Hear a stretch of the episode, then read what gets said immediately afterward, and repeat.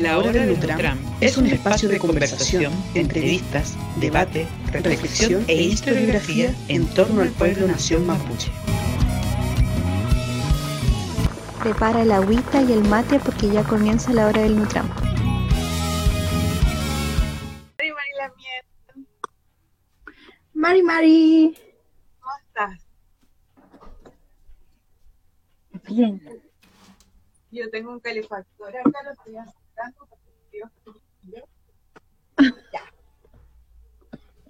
Eh, estamos transmitiendo, bueno, bienvenidos a los Lamien, a la gente que nos está escuchando, que nos está viendo en vivo a través de Facebook e Instagram. Estamos en la entrevista eh, de la hora del Nutram. Esta entrevista eh, que es la que cierra nuestra temporada estamos transmitiendo por Facebook. A ver. Y bueno, damos eh, damos la bienvenida a la Lamien Alina. Alina Namuncura. Espera un poquito, Alina, que estoy tratando de cargar. Listo. Ya, tenemos. Está, sí, está por Facebook.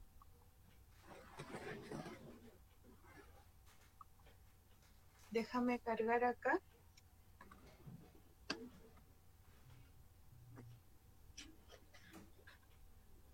Lo que pasa es que había gente que quería verlo y se lo tengo que...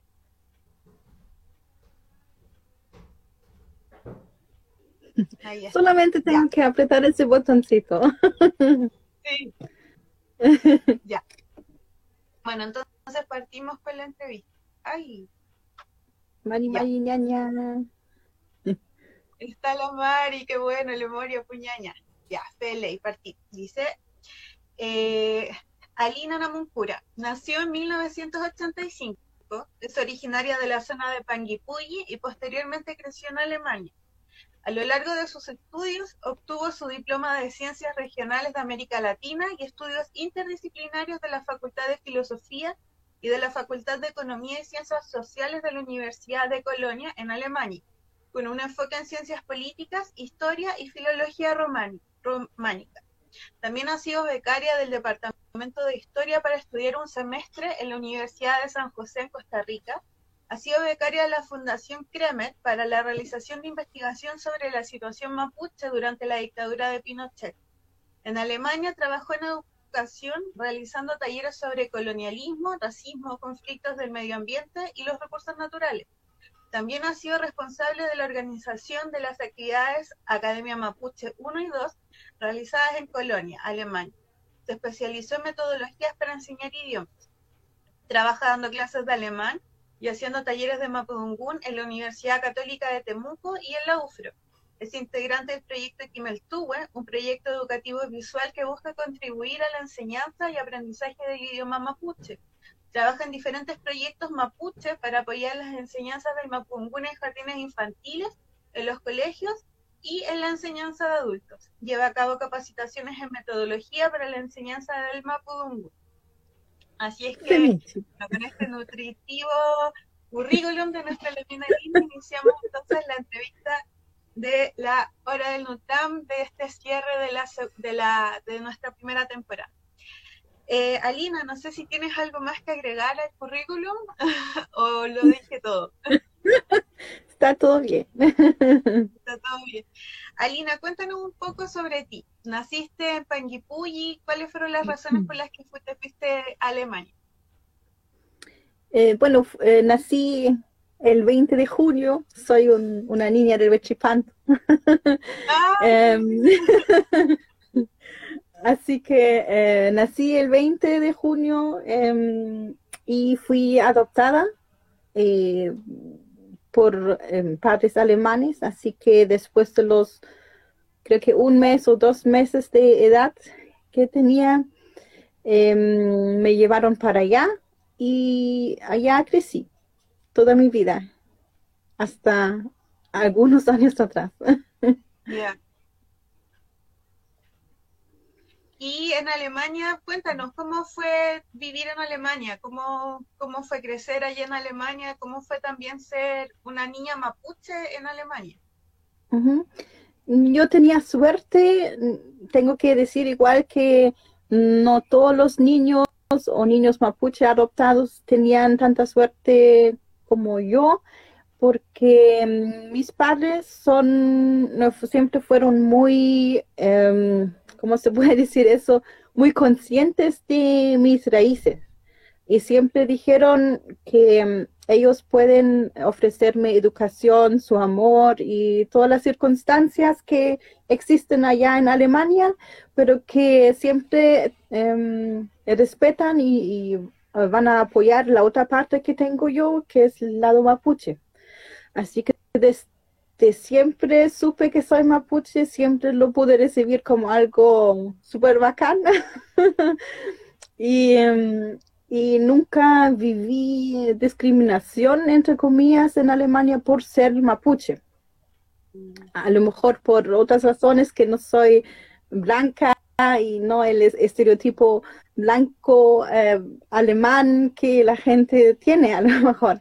Em, eso sí, viví discriminación, eh, los microracismos de la sociedad alemana, a veces de la misma familia, pero eso al final ya em, es así, lo, no me dañó, entre comillas, sino más bien eh, tener, haber tenido una educación donde se intentaba eh, recalcar el, mi, ser mapuche, siempre ha sido algo positivo y lo que me hacía fuerte igual.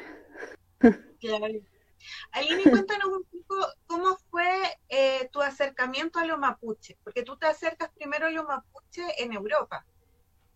Exactamente, o sea, primero mis padres siempre intentaron encontrar literatura, aunque en alemán en ese tiempo no, no existía tanta literatura eh, como para niños, pero puedo em, decir un, un, autor que es Helmut Schindler, que acá igual está conocido, que él tiene unos libros en alemán sobre los mapuche y eso fue como mi primera mi primer acercamiento a, través de fotos y relatos, descripciones, etcétera, hacia los mapuche, pero también porque mis padres siempre intentaron um, ¿cómo se puede decir eso? Siempre intentaron de eh, de llamar la atención cuando había algo en la tele, por ejemplo, un reportaje acerca de los mapuche em, o acerca de Chile. Y me acuerdo que mi papá siempre recortaba todos los artículos del periódico que salían acerca de Chile y, todavía lo tengo en, en un archivador súper grande.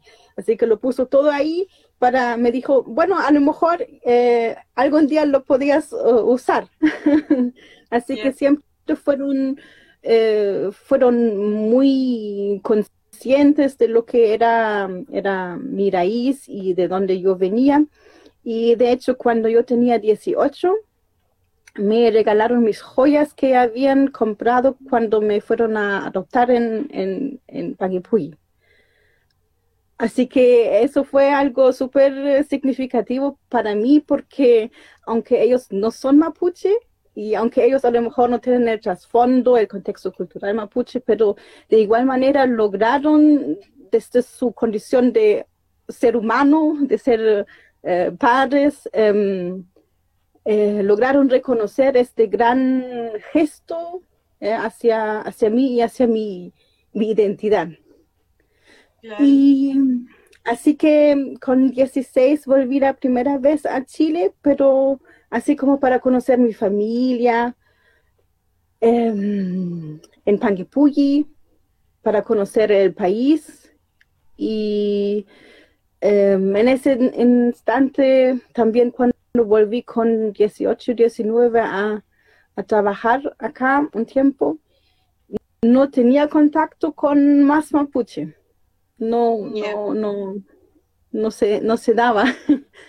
um, y recién allá, eh, cuando empecé, o sea, después cuando estudié en Costa Rica, después me empecé a como politizar hacia derechos humanos y lo que está pasando con, la situación de, nuestro pueblo. Em, sí, y ahí como que empecé a investigar, a investigar igual em, grupos de apoyo que hay en, Alemania o en Europa. Y pude encontrar em, a la familia Railaf de Holanda, una familia muy grande y muy acogedor. Y eh, estoy muy agradecida porque me enseñaron mucho, mucho, mucho, mucho, mucho y eh, hasta que me, me, regalaron mi primer copam, así que estoy muy agradecida. me vistieron y todo, así que em, fue muy importante haber encontrado a esa familia que está muy, muy eh, involucrado y que ellos al final como que me abrieron como un poco el, el grupo, el camino para que yo pueda conocer más. Allí, bueno, se organizaban en, en el fondo los, los mapuches que habían salido al exilio. Exactamente, eso eran, o sea, los que salieron al exilio, en este caso fueron los papás de la, de, eh, los papás Railaf, em, y los niños, creo que tienen seis o siete, eh, fueron los que siguieron en sus pasos y los que empezaron las organizaciones y, a juntarse, eh, sacar declaraciones, etcétera. ¿Y ahí qué cosas hacían cuando se organizaban o qué cosas se conversaban en las reuniones que tenían? Em, me acuerdo que me contaron que eh, antes de que yo llegaba a la organización, igual había, eh, hacían eh, eh, con los diferentes lamien de toda Europa y se juntaron para conversar y para conocerse. Y cuando yo llegué a eso, igual empezamos con un poco con eso.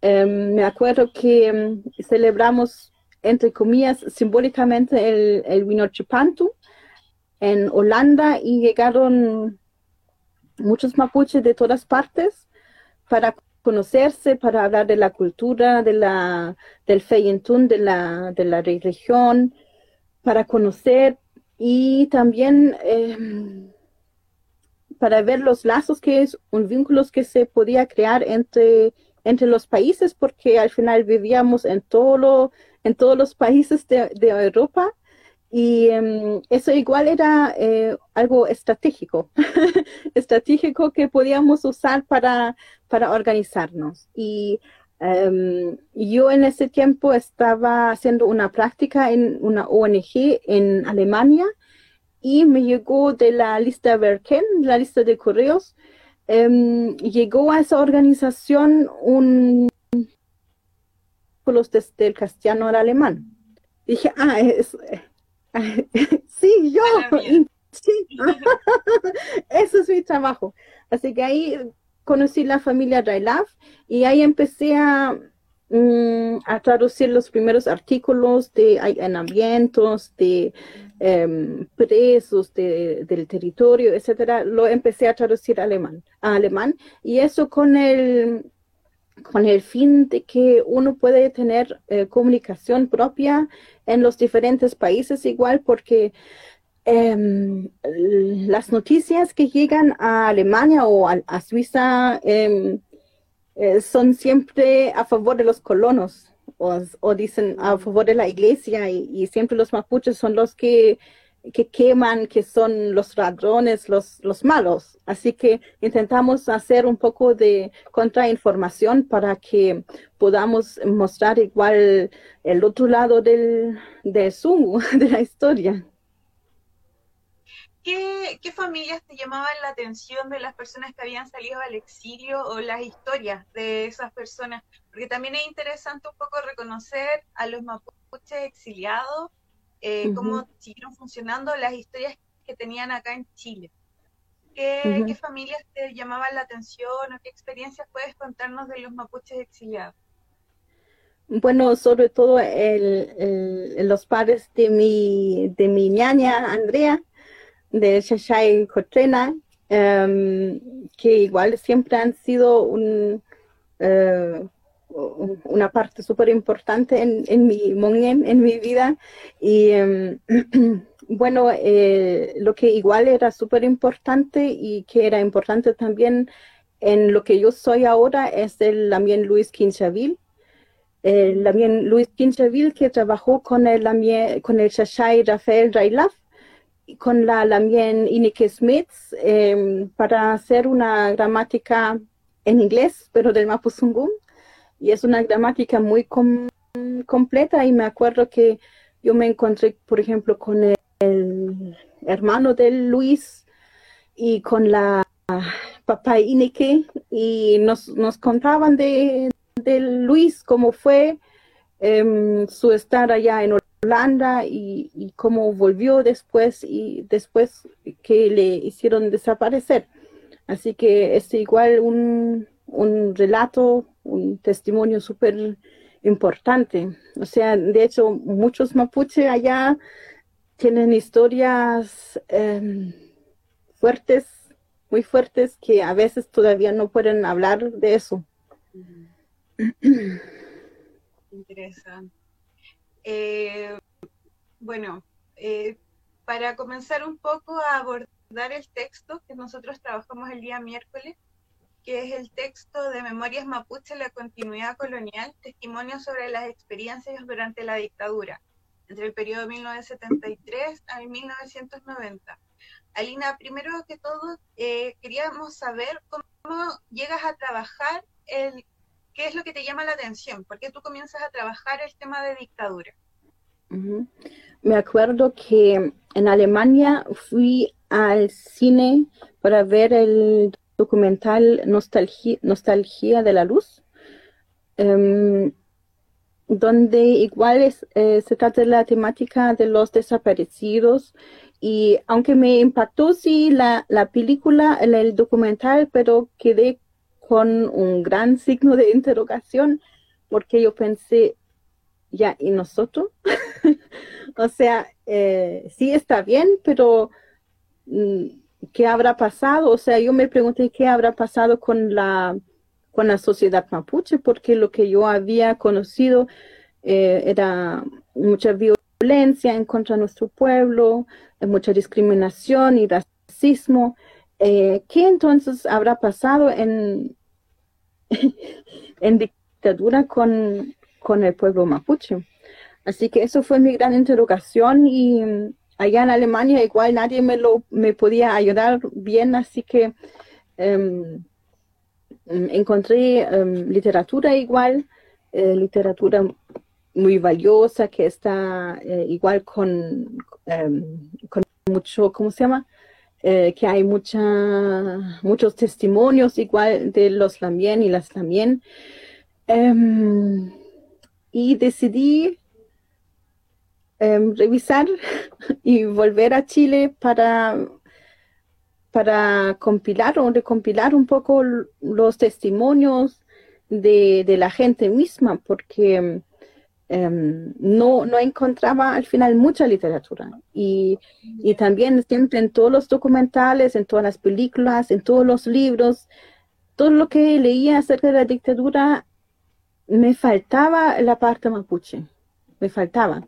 De hecho, cuando hice la, eh, mi, investigación, mi investigación eh, para escribir la tesis sobre ese tema, mm, fui al Museo de la Memoria, porque yo pensaba, ya, bueno, igual acá debería haber algo. Y en ese instante no había nada. Yo dije, mm. Chem, ¿cómo puede ser eso? En ese instante ya yo ya había terminado. Ya, pero ¿cómo eso no puede estar acá? O sea, había a lo mejor un, una frase o, algo así, una oración, pero, pero, no, no había nada más. Y creo que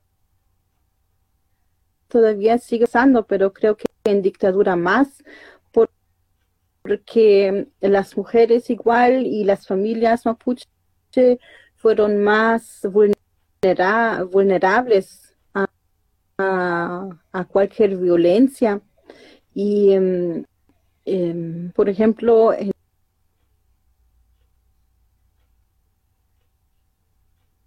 no, no podían no podían reclamar, no sabían qué había pasado y no, no podían comunicarse. Así que fue súper terrible y todavía hay muchos, muchas madres y también muchos eh, ahora tienen mi edad y son, son más grandes, más adultos. Em, mucha gente que fue adoptada, llevada al extranjero o también dentro de, Chile o otros países, eh, que todavía están buscando a su, su familia y muchos saben, por ejemplo, que, son mapuche por sus apellidos. Por ejemplo, yo estoy haciendo un eh, pequeño curso de mapuzungún a una agrupación mapuche.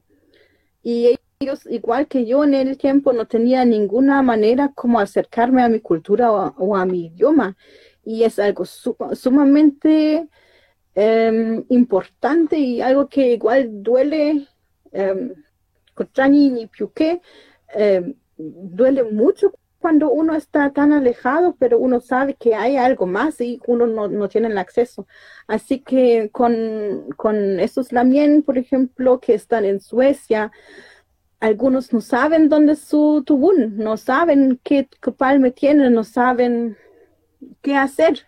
Están como en el aire, están totalmente en el aire y es, es súper difícil, es súper difícil.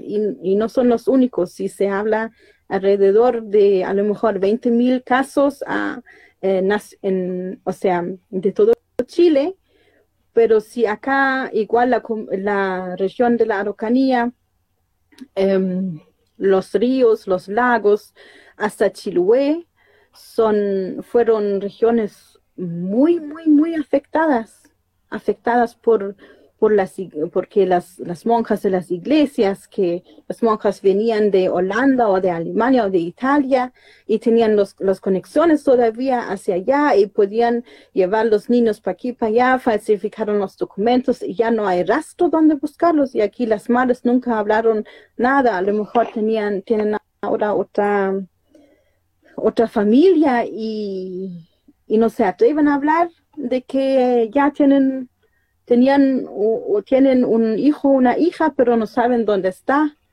o la vergüenza que a lo mejor que estaban en una situación muy, muy, em, muy, complicada, a lo mejor de, o sea, en la dictadura habían muchas situaciones muy complicadas de pobreza, igual, em, o cuando los, los no estaban en la casa, o a lo mejor estaban detenidos exiliados, ah, desaparecidos, em, y no, o el miedo, la pobreza. Así que em, eso igual es un tema que en, en, dictadura lo que, lo que todavía no se habla, pero que eh, yo me topé en cada casa, em, me dijeron las personas, ya mire, conocemos un caso, conocemos a eh, alguien o a mí me ha pasado, y eso es algo que igual, entre comillas, las estadísticas, ¿no? Porque, por ejemplo, yo no tengo ningún medio, entre comillas, para hacerme reconocer frente al Estado que soy mapuche. Porque mm. em, no aparezco eh, vinculado con ninguno. Es, es como si, si hubiese nacido en el aire y no tengo ningún vínculo con ningún familiar oficialmente, legalmente. Así que eh, no sé cuántos casos de mapuche serán, no sé, cinco mil a lo mejor, cinco mil mapuche llevados al extranjero y, nadie lo sabe, eh, pero tampoco tienen la, la oportunidad legal de hacerse reconocer frente al Estado que son mapuche. O sea, igual en las cifras, en las estadísticas están, no están. Y no hay alguien que esté como tratando de hacer ese seguimiento o tratando de recolectar esa información o, intentando contactar a familias? ¿Hay alguien que está haciendo ese trabajo? Sí, hay una organización a la cual colaboro igual que se llama Hijos y Madres del Silencio. Em, y ellos mm, tienen los contactos acá con, los con las madres, con las familias o también con algunos, unas agrupaciones del exterior de niños. Y ahí se intenta buscar. Igual, ¿Han logrado reunir familias? ¿Reunir algunas familias? Sí, sí, sí. O sea, yo me preocupo acá por eh, la parte de eh, mapuche porque al final yo siempre digo, a veces es un poco más fácil porque uno, por el apellido, uno a veces puede identificar o preguntar a alguien del territorio em, dónde están situadas las familias. Así que a veces es un poquito más más fácil para identificar a las personas. Em, pero igual es, son, son muchos, son muchos adultos ahora que igual cuando empiezan a tener niños y ahí empiezan como a preguntarse, ya, ¿y cómo fue? Y mi madre y mi padre, ¿qué, qué ha pasado? y los sí. Y los reencuentros tampoco son fáciles. ¿Cómo era la forma en la que se robaban a los niños? Porque en el fondo era un robo de niños mapuche. Sí.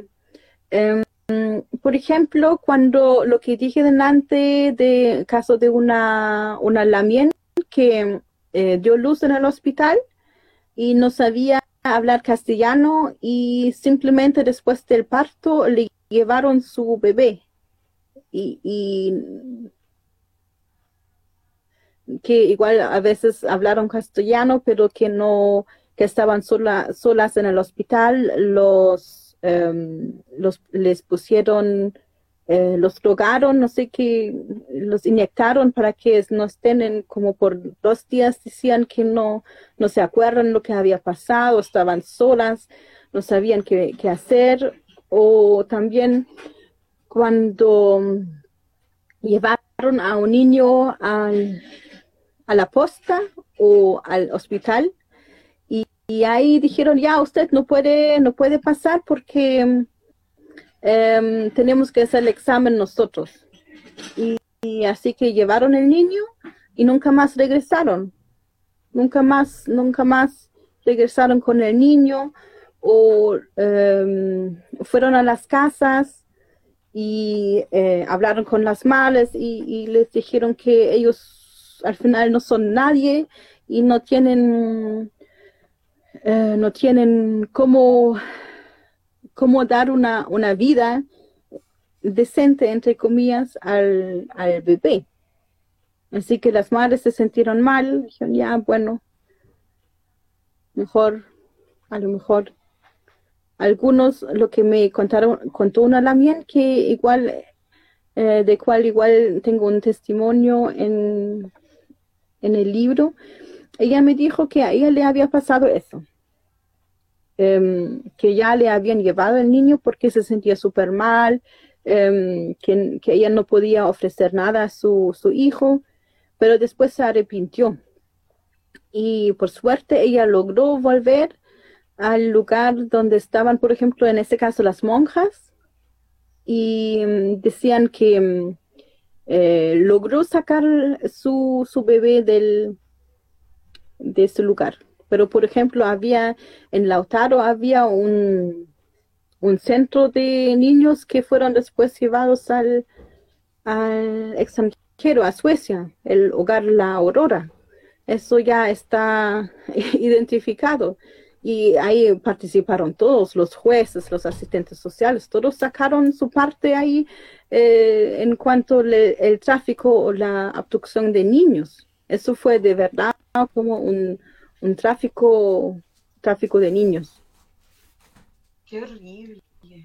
Y es una historia poco conocida. Yo la sabía por encima, pero es una historia muy poco conocida. Oh, qué terrible. Sí.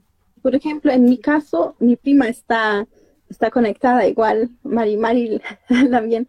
Y, em, por ejemplo, me dijeron eh, que no podía quedarme en la familia, o sea, mi, mi, mi familia me dio una adopción, así que no hay irregularidades ahí, pero dijeron que le habían dicho a la familia que eh, como mi abuela vivía en una ruca, que tampoco era el lugar adecuado para que, yo podría crecer ahí, que sería mejor eh, llevarme al extranjero.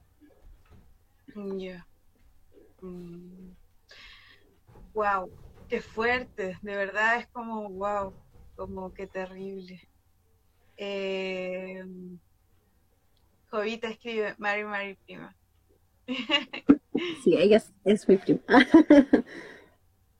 ya, bueno, la mía, eh, para entrar ya como de lleno al texto, después de esta historia tan terrible, yo creo que sería interesante igual quizás en algún minuto de la hora del Nutram eh, traer a la gente que trabaja ese tema en particular, porque creo que eso da como un capítulo completo. Me gustaría quizás que después hiciéramos los nexos para hacer para hacer esa como alguna entrevista a gente que trabaja en la fundación que tú, mencionabas porque es terrible como de verdad los detalles ya como yo no manejaba los detalles y lo encuentro horroroso horroroso.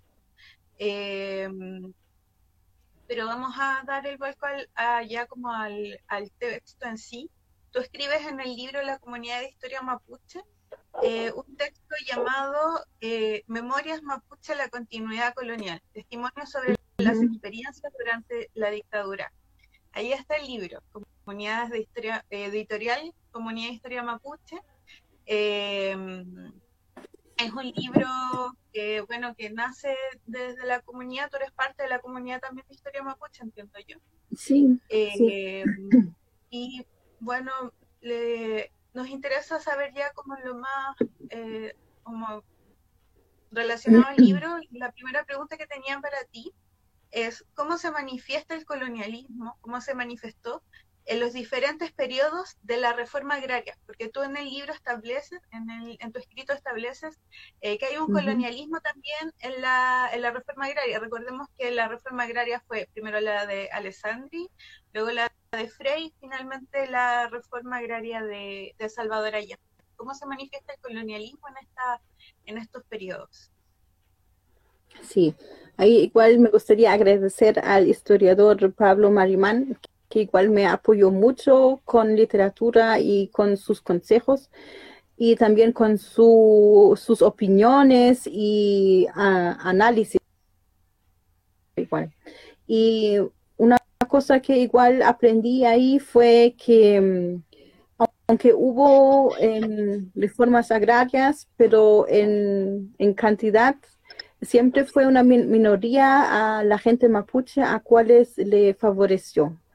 Y en ese caso, la reforma agraria del, quería decir el de Salvador, de Salvador Allende, em, marcó un hito, marcó un hito porque um, sí fueron, eh, tocaron tierra, tocaron em, terreno en las comunidades mapuche. igual hicieron con el cautinazo, eh, lo que eh, llaman de la ocupación de, tierra en 71. Igual em, los Lamien y las Lamien hicieron, hicieron valer su, su demanda, ¿no? No era que era así nomás y así los vamos a dober la tierra, sino siempre hay una demanda fuerte em, ahí. Mm. Eh, también estableces de que la dictadura eh, llega a Hualmapu antes del golpe de Estado. ¿Podemos ahondar un poco en esto? Porque la primera muerte se produce antes del golpe de Estado, la primera muerte mapuche. Sí, eh, eso pasó en el asentamiento Lobería. Em, y ahí, em, algunos días antes o semanas antes del golpe, ya habían matado a una mien, creo que su nombre es Kian. Em, y ya, así que ahí ya había un, un muerto. Y yo creo que mm, la violencia acá en contra del, de los mapuches siempre ha, sido o sea, siempre está presente, siempre está, siempre está y a veces siento que todo lo que tiene que ver con asuntos militares eh, lo quieren probar aquí para ver qué tal, no sé. Eh, Su prueba primero en Gualmapu. Sí, sí. Igual es un poco lo que ha pasado con, con ¿cómo se llama? Eh, con la represión que se ha dado ahora como al pueblo chileno, eh, como las formas de criminalizar, las formas de eh, como de atacar, de agredir físicamente, utilizar la violencia de Estado, primero se dio con el pueblo mapuche, eh, y ahora se dio después de la revuelta con el pueblo chileno, igual algo que sostiene Sergio Cañuqueo cuando dice como Gualmapu es el laboratorio eh, como de la violencia del Estado. Entonces, eh, como quizás también no sorprende tanto que primero la dictadura haya llegado al Gualmapu, la, la, violencia de los militares. Lamien, según tus indagaciones, eh, hay cosas que no, que no, que no fueron investigadas por las eh, que, no fueron investigadas de las eh, de las organizaciones de derechos humanos en lo que respecta a las violaciones de derechos humanos. ¿Tú crees que esto podría ser un iceberg, siendo la punta de este iceberg lo informado por los informes Rating y los informes de la Comisión Bali? Eh, ¿Por qué crees que los organismos de derechos humanos no llegan a territorio mapuche? Porque hay muchas, hay muchas, hay muchos testimonios que tú tomas, que tú tienes dentro de tu escrito, eh, de gente que la, em, las, las ONG no fueron nunca a preguntarle y que no están documentados, así como también no está documentado este tema quizás de los de los robos de niños mapuche. sí, exactamente. acá, como ¿Qué, contenidos puede tener este iceberg o qué tan grande es este iceberg? Yo creo que es inmenso. Yo creo que es la punta del iceberg, es de verdad la punta del iceberg porque eh, si vemos eh, la actualidad y la accesibilidad, no sé, a lo mejor a, a, un celular o a internet está un poco mayor, Em, pero igual vimos ahora en ese tiempo de pandemia que igual la accesibilidad a instituciones estatales o eh, si por ejemplo si tú quieres eh, sacar un salvoconducto pero vives en el campo no tienes un celular eh, un smartphone no puedes sacar un salvoconducto y, y cosas así cosas súper básicas de, de, que no hay accesibilidad a las instituciones estatales, no hay accesibilidad a lo, a lo más básico a veces donde no hay agua, por ejemplo, o luz. Em, y también la, ¿cómo se llama eso? La desconfianza de la misma gente mapuche por la historia, por la experiencia de no confiar en las instituciones también. Eh, eso también puede ser un punto y también lo que también había planteado era que a veces siguen viviendo hasta la actualidad en, eh, en el mismo territorio o eh, son vecinos con, el, con la persona que, que, cooperó con la dictadura, con la persona que dio su eh, no sé, dio su terreno para que los militares puedan eh, hacer su tortura ahí. Así que hay el miedo todavía de, esas personas que vivieron ese tiempo, em, que no querían em, declarar entonces, que no querían hacer la demanda, que no querían acceder a, a esas instituciones, a esas comisiones. Eso por un lado, pero por otro lado también muchas personas que ni siquiera sabían hasta la actualidad que hubo esa eh, que hubo esas eh, comisiones que estaban recopilando eh, los testimonios y demandas de, de, derechos humanos, lo que había pasado.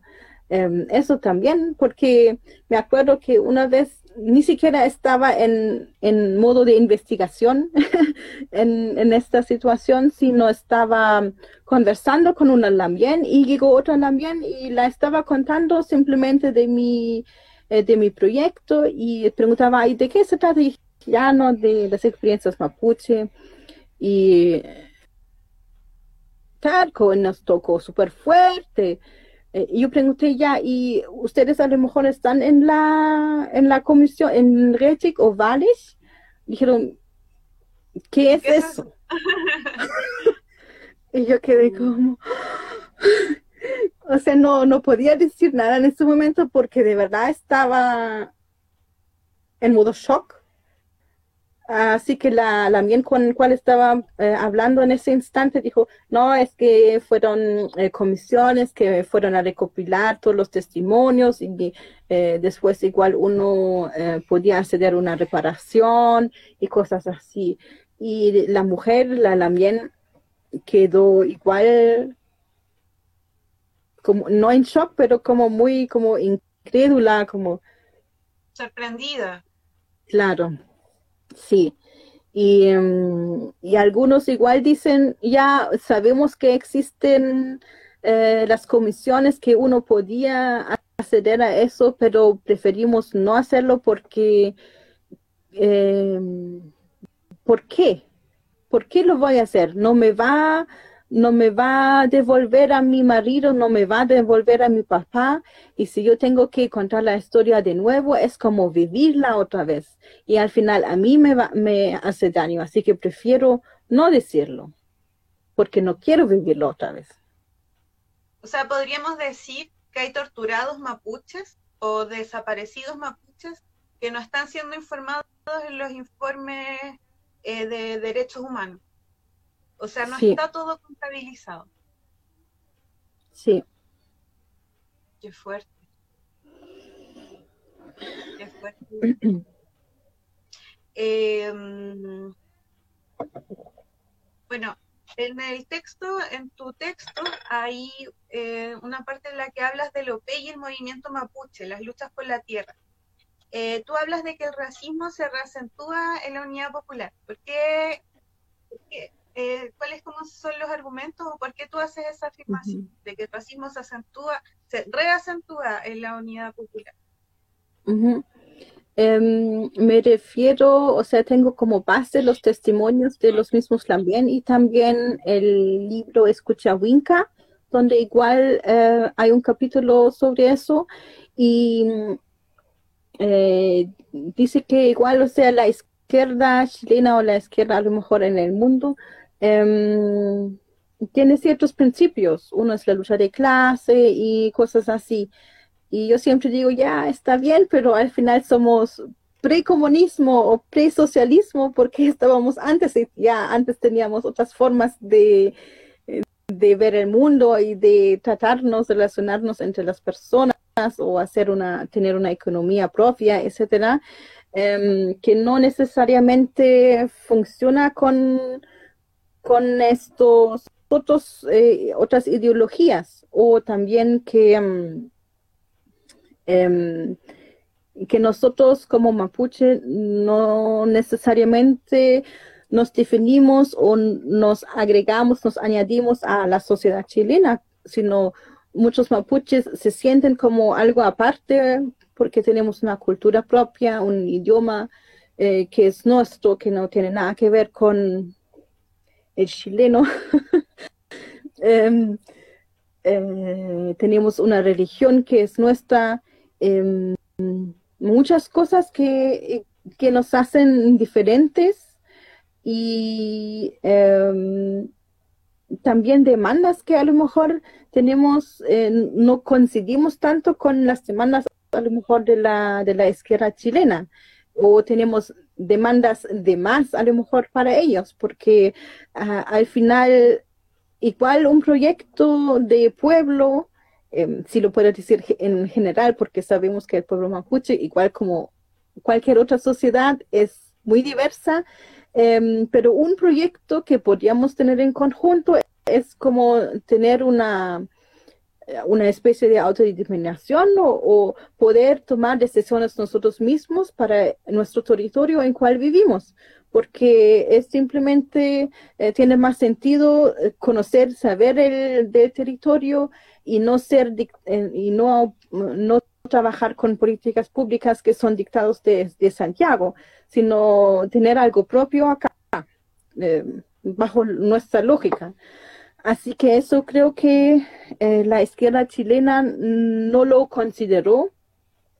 Em, por un lado, y, creo que tampoco estaba a favor en ese tiempo a un Valmapo libre, entre comillas, sino em, de un cierto modo quería controlar a los mapuchos, tenía, quería tenerlos bajo de su alita, eh, también desde una visión poco paternalista, eh, colonialista igual, em,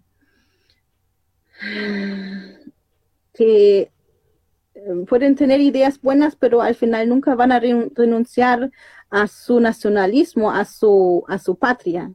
Eso es lo que, eh, lo que está difícil cuando se, se trata de la izquierda chilena, porque son chilenos y son chilenos orgullosos y cantan el himno y todo eso lo que hacen, pero eh, nosotros no necesariamente, nosotros nos vemos como algo eh, con un proyecto que puede ser em, un proyecto diferente, que no necesariamente en el, en el, en la, en el, dentro del nacionalismo, patriotismo chileno, que es algo muy diferente.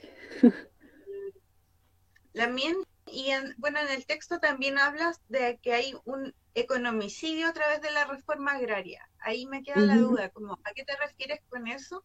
De, de que se implementa un economicidio en el proceso de reforma agraria. Sí, el economicidio es eh, algo que leí en el, y que hablé también con el también Pablo Marimán, es un concepto del señor lo, eh, delante, em, del señor, no me acuerdo, a ver, Dominique Temple.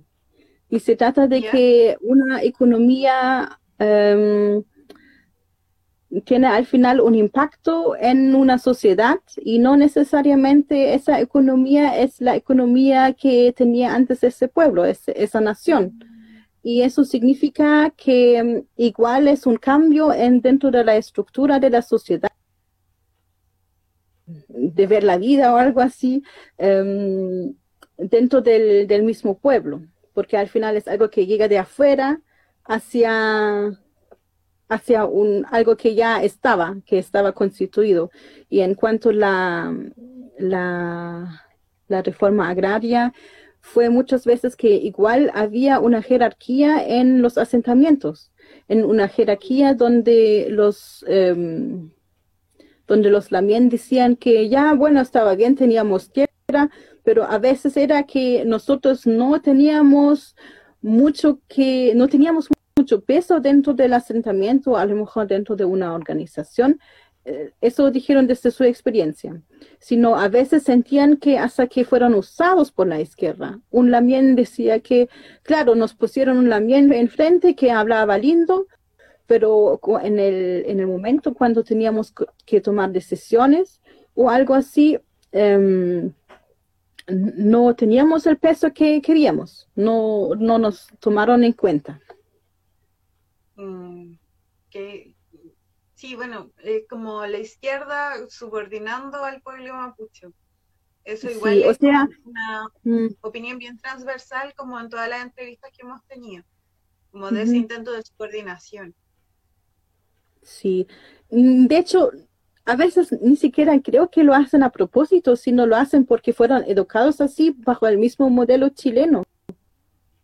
Así que es para ellos es algo sumamente normal, normalizado, que ya los mapuchitos les vamos a enseñar cómo, em, cómo trabajar la tierra, cómo funciona la organización. Mm. Eh, la mía, me gustaría saber qué testimonios recopilados eh, de la época del golpe de Estado fueron los que más te han llamado la atención. Tú, eh, em, en tu texto, adhieres eh, alrededor como de 15 testimonios eh, de gente muchas veces a las que tienes que cambiarle el nombre. Está el testimonio de una alemán que llamaba María, que tuvo que quemar sus libros porque tenía el carnet del Partido Comunista, eh, y otros testimonios también ¿cuáles son los que te llaman la atención? ¿Cuáles te gustaría compartir con nosotros? Bueno, me acuerdo siempre de las situaciones en cual en cual hablé con la persona. Y me acuerdo la primera vez que, espero que no me va a pasar ahora, la primera vez que hablé del tema en el País Vasco, hice una, una ponencia, empecé a llorar, porque me, puso, me, me, volví al lugar, eh, a la situación misma con la persona hablando, estando con la persona y al final no, no, no podía decir que un, un testimonio me conmovió o me impactó más que otro porque yo siempre me acuerdo de la situación detrás y que siempre me acuerdo de la, de la situación misma cuando hablé con las personas y cuando papá y, y o sea, y, personas ya, no sé, respetadas y que súper serias, que empezaron a llorar y no sabía qué hacer porque igual lo, lo veía, no, no quería tampoco causar más, más dolor. Y, y a veces se veía en, igual hay cicatrices a veces visibles que se ven y, y de cual no, no, no, se habló al final, pero son cicatrices como obvios que que son terribles. Pero me, me acordé también de una papay y mm, de esa papay igual, o sea, ella, ella dice como, como que es súper difícil para ella, así que lo voy a leer. Es triste recordar, volver a recordar aquellos tiempos es triste. Siempre lo llevo en el corazón y nadie se lo repara. La herida no se repara nunca es difícil. Hay cosas que se olvida y hay cosas que no se olvidan. Así que cuando lo de mi papá, me acuerdo de todo. Le veo la cara, los bigotes. Era alto mi papá, simpático todo. Ahora lo estoy viendo yo. Y me acuerdo de la situación porque la papá estaba ahí y lo describía con las manos. Y em, y yo veía el recuerdo en sus ojos, en su, en todos sus gestos, su y ah, es súper difícil, súper difícil. Así que em, esa papá igual era la que me contaba que cuando era joven ella eh, participaba en el, en el Partido Comunista y su papá igual era un líder. Así que ella me contaba, no, nos, eh, que eh, corrían cuando dieron noticia del golpe, tenían que correr con su hermana para, para esconder su carné. Y no sé, los libros que tenían y todas las cosas que tenían del, partido. Mm, qué fuerte. Sí. La mía también hay un testimonio que es bastante fuerte eh, de una persona a la que cuelgan desde un helicóptero de los pies, que lo mantienen y que lo van sumergiendo en agua. ¿Cómo fue escuchar ese testimonio? Sí, em, me acuerdo de la mien porque em, con él pude conversar muchas cosas, muchas cosas y Mm, bueno, siempre el, siempre me acuerdo también lo que lo que dijeron que todos los recuerdos que tienen, todo lo que les había pasado, igual tenía repercusión en su vida después. En, o sea, tenía impacto en la familia, en, el, en la situación misma durante la dictadura em, y después igual eh, em, algunos dijeron que tenían problemas de de alcohol o, cosas así, que, intentaron solamente borrarlo, borrarlo, borrarlo y, nunca más pensar en eso, nunca jamás. Y um, él mismo también me decía que, que habían muchos niños en la casa y no había padre. Y él era el mayor y tenía que intentar cómo apoyar a su madre. Y no sabía cómo. Y se acordaba de, la leche que se daba en el tiempo de Allende y qué gran ayuda era eso en ese instante. pero que después no, no había nada, que no había nada y no, no, no, no y tampoco la cosa, las cosas que vendían antes como pollos o chanchos no tenían valor en ese instante, ya, ya no podían vivir, em, vivir de eso.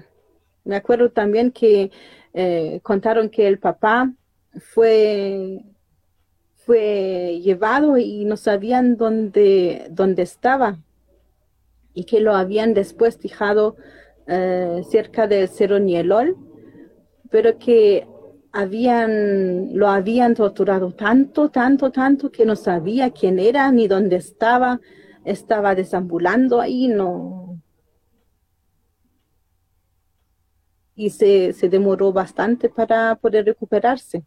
Y mm, bueno, eso me contó él también que, que igual escuchar las historias de los, de los viejitos para los niños igual no era fácil porque se sentían mal, se sentían culpables, que, ellos intentaron de defenderlos igual y mm, lo que tenían que pasar, eh, las torturas, eh, lo que habían vivido, algunos eh, cuentan las historias, algunos simplemente no pueden contarlo. Mm. Qué complejo bueno, también la gente que salió al exilio. Y, sí. Tú también mencionas un poco de que mm, también mencionas un poco de que hubo mucha gente que no era militante de izquierda o que no fue activa en el proceso de reforma agraria y que también fue eh, también fue como violentada, asesinada, torturada por los militares. ¿Cómo fue también descubrir eso? Porque cuando pasó la dicta, eh, el golpe, después los mapuches pasaron a ser izquierdistas. O sea, todos mapuches, lo que hoy son terroristas, en ese instante eran todos izquierdistas. todos eran comunistas y se comían los bebés.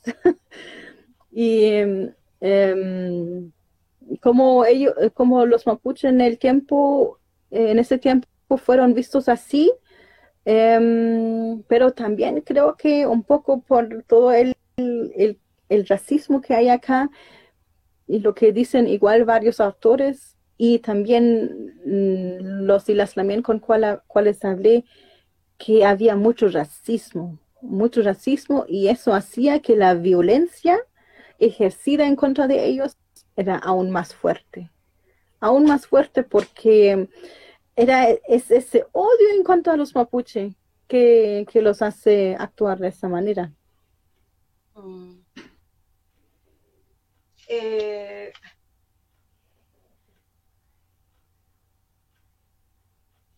bueno, ahí también en el inicio de tu texto, eh, tú hablas un poco sobre esto, eh, ¿De qué forma abordan las ciencias sociales y los indigenistas la dictadura con respecto a los mapuche? ¿Qué deuda hay acá en este punto? Sí, em, bueno, yo creo que no hay, o sea, ahora sí hay, hay mucho más, mucha más literatura, muchas más perspectivas hacia eso, pero ah, no sé, yo creo que siempre es un tema que, mm, que nos, de cual no se quiere hablar, porque por un lado también es eh, decir que los mapuche igual fueron tratados de otra manera. O sea, obviamente que había mucha violencia, mucha tortura, desaparición contra el pueblo chileno, pero que había este elemento de discriminación, racismo y odio contra el pueblo mapuche y a lo mejor un, pensamiento de extinción, de extinguirlos, de, eliminarlos, erradicarlos de, del papel, del territorio, de, todo. Em, creo que eso todavía no se trabaja como en, eh, en no se visibiliza todavía en, la academia, en la academia.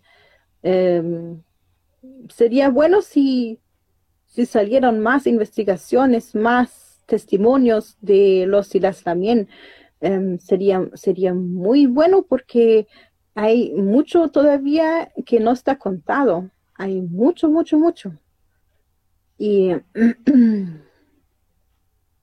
y bueno, y muchas veces los intelectuales y la academia eh, normalmente no, o muchas veces eh, prefieren dejar hablar a un investigador que no es mapuche, que un mapuche desde su propia experiencia o desde su propio trabajo.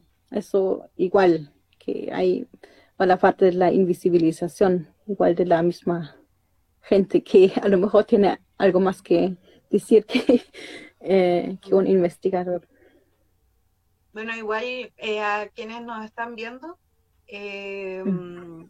recomendarles que escuchen la entrevista, por ejemplo, de, la Lamien María Lucero, eh, que habla sobre los detenidos desaparecidos y los torturados, eh, los mapuches detenidos desaparecidos, torturados y asesinados en dictadura. Esa entrevista yo creo que también aporta muchos elementos al aprendizaje y a la comprensión de nuestra historia.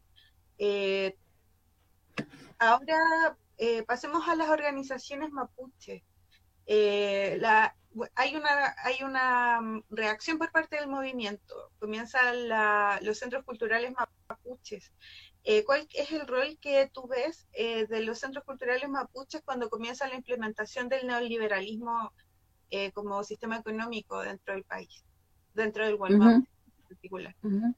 Sí, eso es un súper buen ejemplo también para volver a la, a, la, a la otra pregunta, porque ver la participación y la importancia de las organizaciones mapuche en esa época, em, qué impacto tenían y qué tan pionero eran en cuanto a la resistencia contra la dictadura, eh, eso muchas veces es invisibilizado, muchas veces simplemente no se escribe. Por ejemplo, me, me dijeron, y también creo que lo escribe la Isolde Reuque en su libro Una flor que renace, em, escribieron cuando eh, Atmapu se, se empezó a, juntar para hacer resistencia y para, para volver a hacer las primeras manifestaciones. Em, los sindicatos y, la izquierda dijo, ya, sí, sí, vamos a ir, sí, vamos a, vamos a apoyar, vamos en conjunto a, hacer la manifestación. Pero con la primera represión dijeron que ya, bueno, y quedamos los mapuche nada más. El resto ya se había desaparecido. ya no estaban, sino eh, lo, que, lo que también dijo Cayoqueo, que muchas veces la izquierda usó Em, a los mapuches como carne de cañón, carne de cañón que, que después ni siquiera se, se nombra en la historia, ni siquiera en la historia oficial o la historia que, que se quiere descubrir ahora. Y en los centros culturales para nuestro pueblo fueron muy importantes, muy importantes porque em, fue un renacimiento de, de participación en asuntos culturales, em, de una enseñanza en cuanto de organización, eh, de idioma, eh, un renacer de expresiones culturales y, sobre todo una unidad. Yo siento que, o sea, lo que yo percibí, eh, que había una unidad en la sociedad mapuche.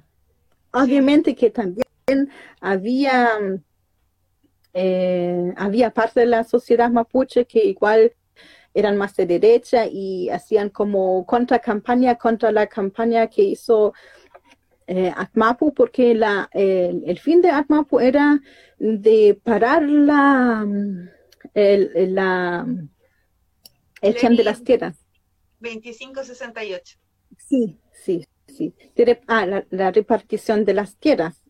Y y por ejemplo, dijeron que, estaban sorprendidos cuando una vez en terreno eh, se toparon con los otros Lamien que estaban a favor de la, de la división y estaban haciendo campaña a favor de la, de la división.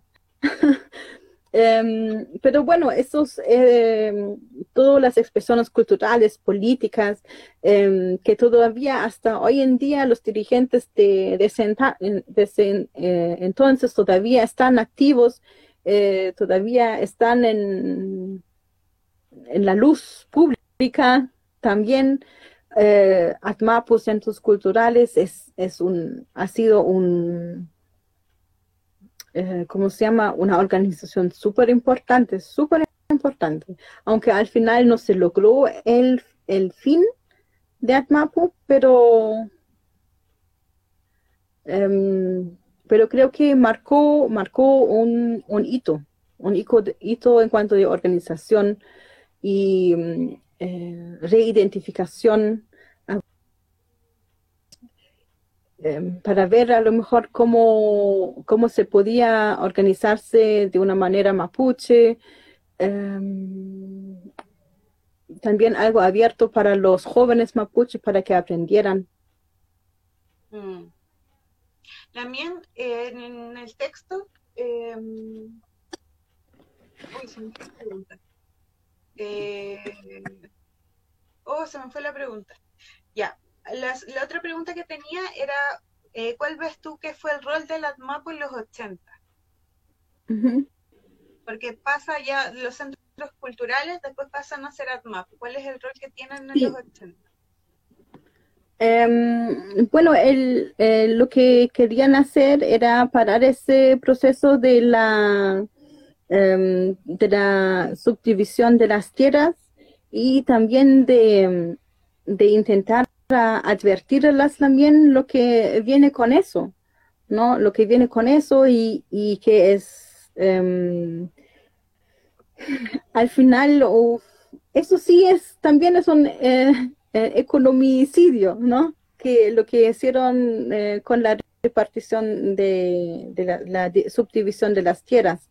Em, y querían, querían em, crear conciencia, querían, em, sí, sí.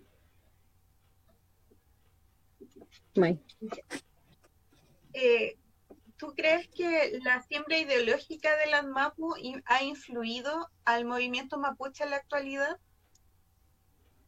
sí, yo creo que sí.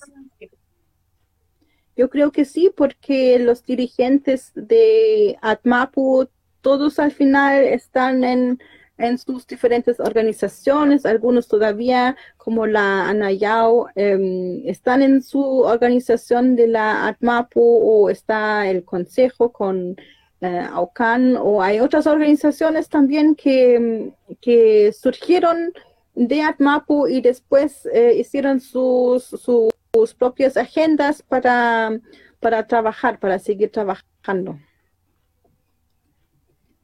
Eh, no sé si, a ver. Un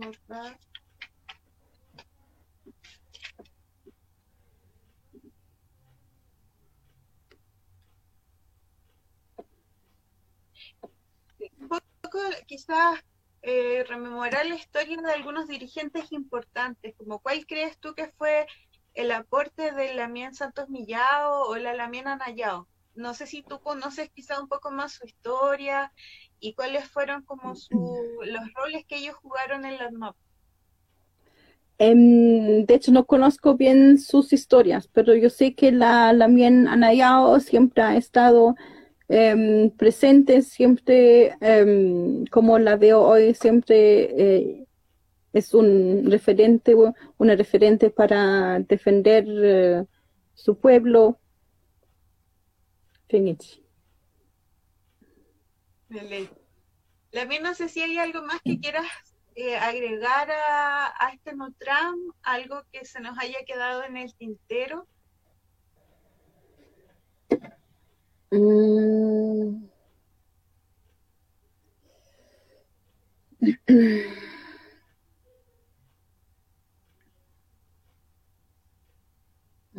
Ah, de Atmapu, igual me acordé ahora que ah, um, eh, lo que contaba la también Elisa igual, que ella era em, miembro del teatro Atmapu, que allá igual era muy importante el idioma y em, el trabajo en las comunidades, em, los mismos relatos, las, las mismas obras que, ellos hicieron en las comunidades, que era algo de allá, para la gente de allá, que eh, creo que igual eso, eso era súper importante, muy, muy importante. Las obras de teatro. Eh, ¿Algunas recopilaciones de militantes del ARMAPO tienes como testimonios que te hayan podido entregar de la labor que ellos hacían en esa época? Em, sí, me acuerdo. Em, me acuerdo también. Em, me acuerdo de una Lamien.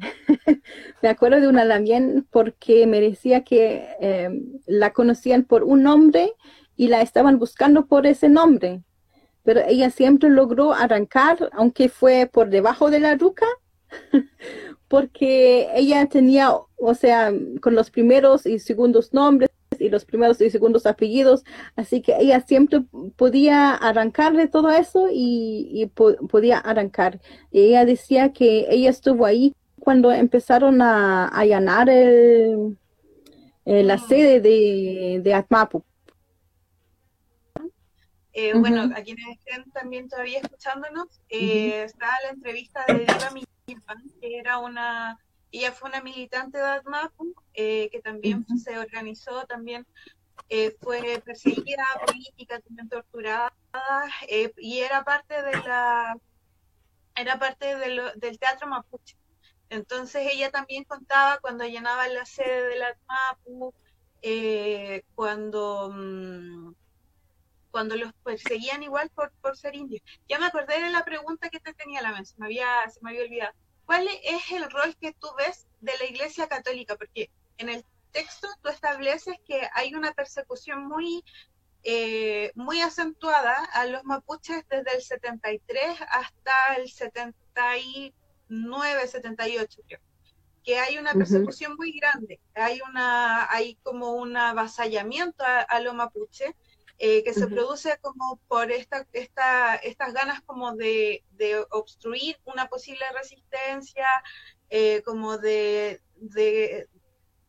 el, como el cautinazo, el movimiento campesino revolucionario fueron como em, movimientos muy fuertes. Y esos movimientos muy fuertes yo creo que también le asustaban a la dictadura. Entonces hay una persecución muy grande a los mapuches, como ya decíamos, eh, como hablábamos, había eh, persecución a gente que ni siquiera había sido militante de izquierda o gente que ni siquiera fue parte de la, de la reforma agraria, eh, pero llega la iglesia y tú estableces en el texto que cuando llega la iglesia hay como un descanso en lo mapuche. ¿Cuál crees tú? ¿Cuál fue, a qué iba la iglesia, al Gualmapu? ¿Cómo llegó la iglesia? ¿Y cuál fue el rol que tuvo la iglesia eh, como para la organización mapuche? Porque también los centros culturales nacen un poco como acompañados de la iglesia, o un poco a la letra de la iglesia católica. Sí, mm, o sea, lo que yo conocí que la iglesia fue igual una plataforma, una plataforma que daba espacio de organización para la gente mapuche, que igual em, formaba parte para defender a la gente mapuche y que también a través de la iglesia, por ejemplo, desde el extranjero se podía intentar hacer llegar a las instituciones para intentar sacar los, los presos em, de, la, de la cárcel. Sí. Y bueno, en ese instante me acuerdo de la, de la papay.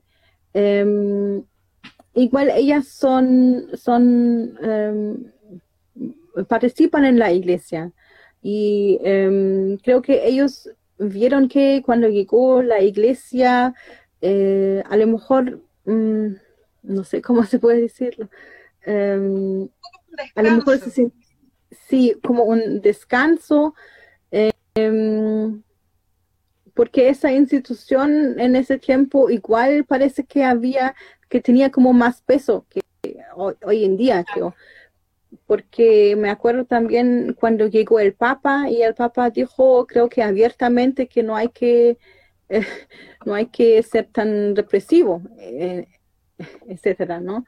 Em, así que ahí igual eh, la gente lo percibió por lo menos como una época que no era tan severo, severa la represión.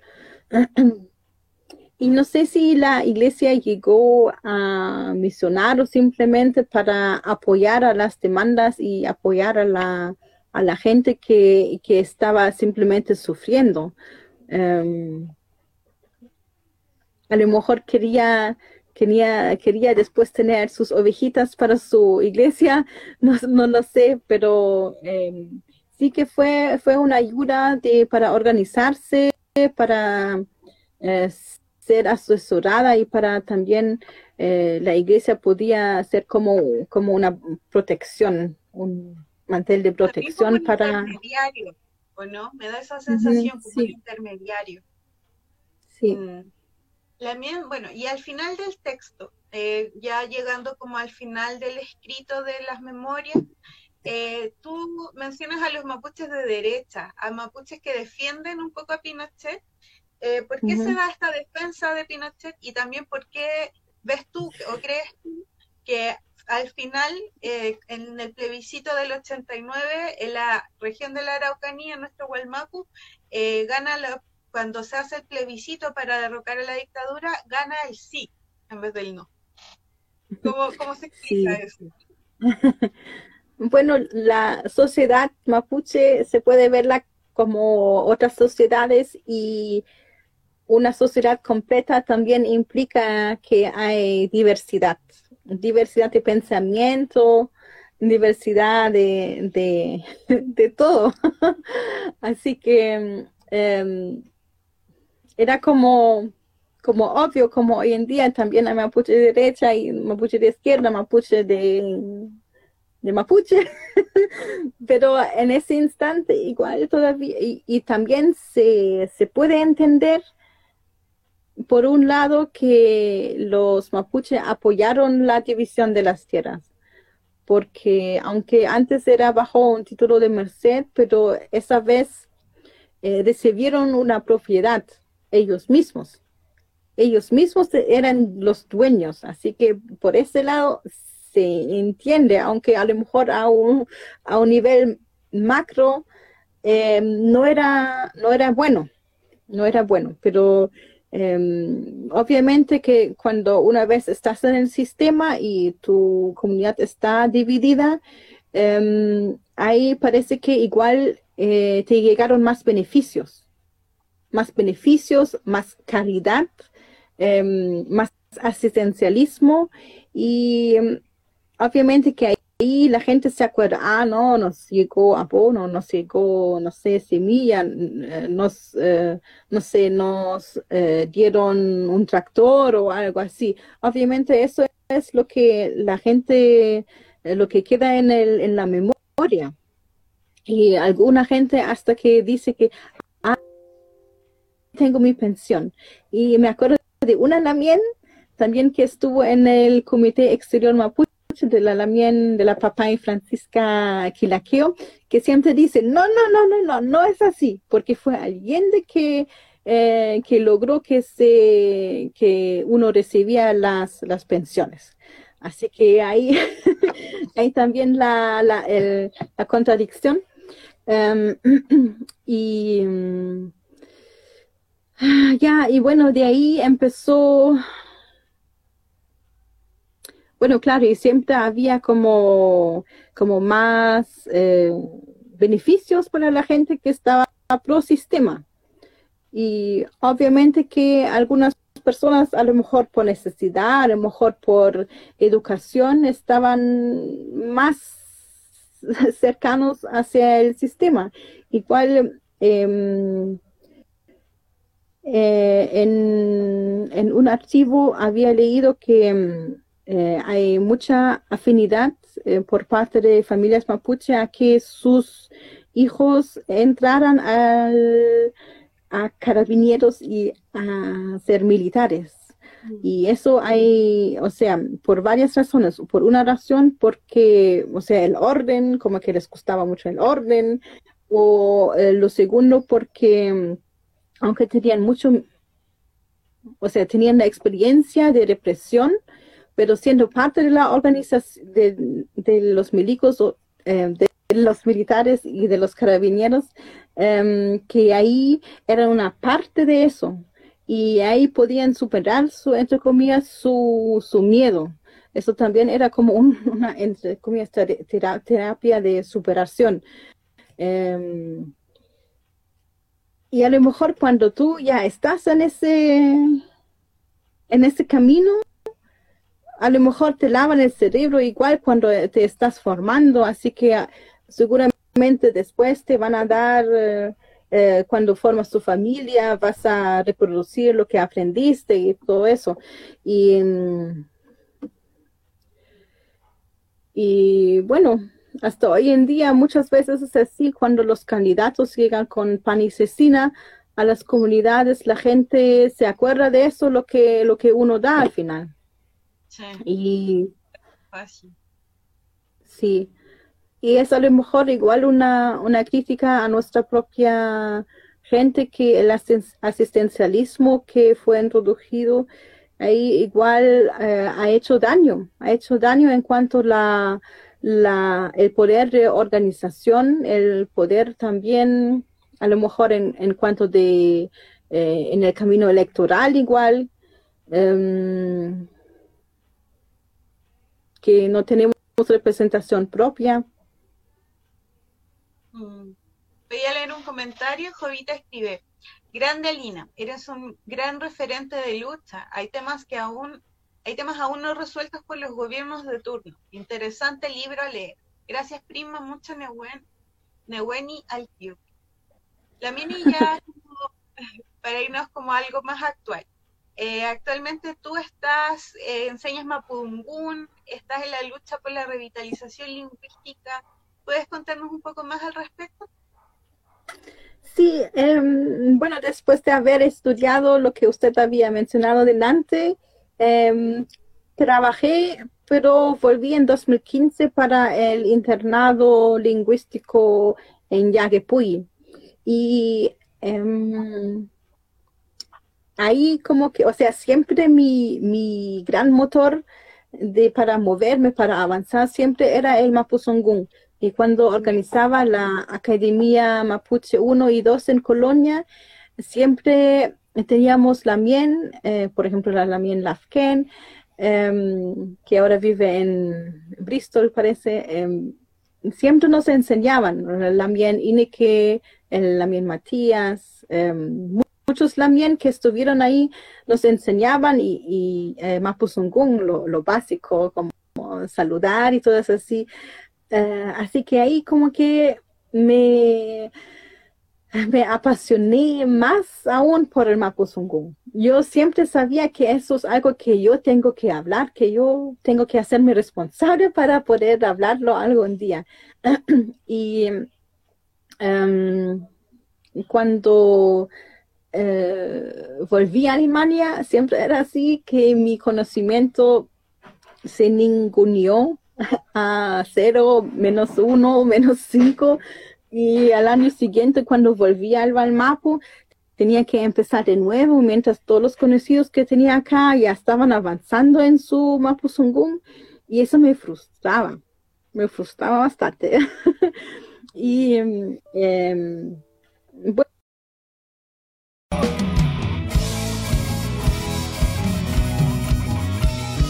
Esto fue La Hora del Nutram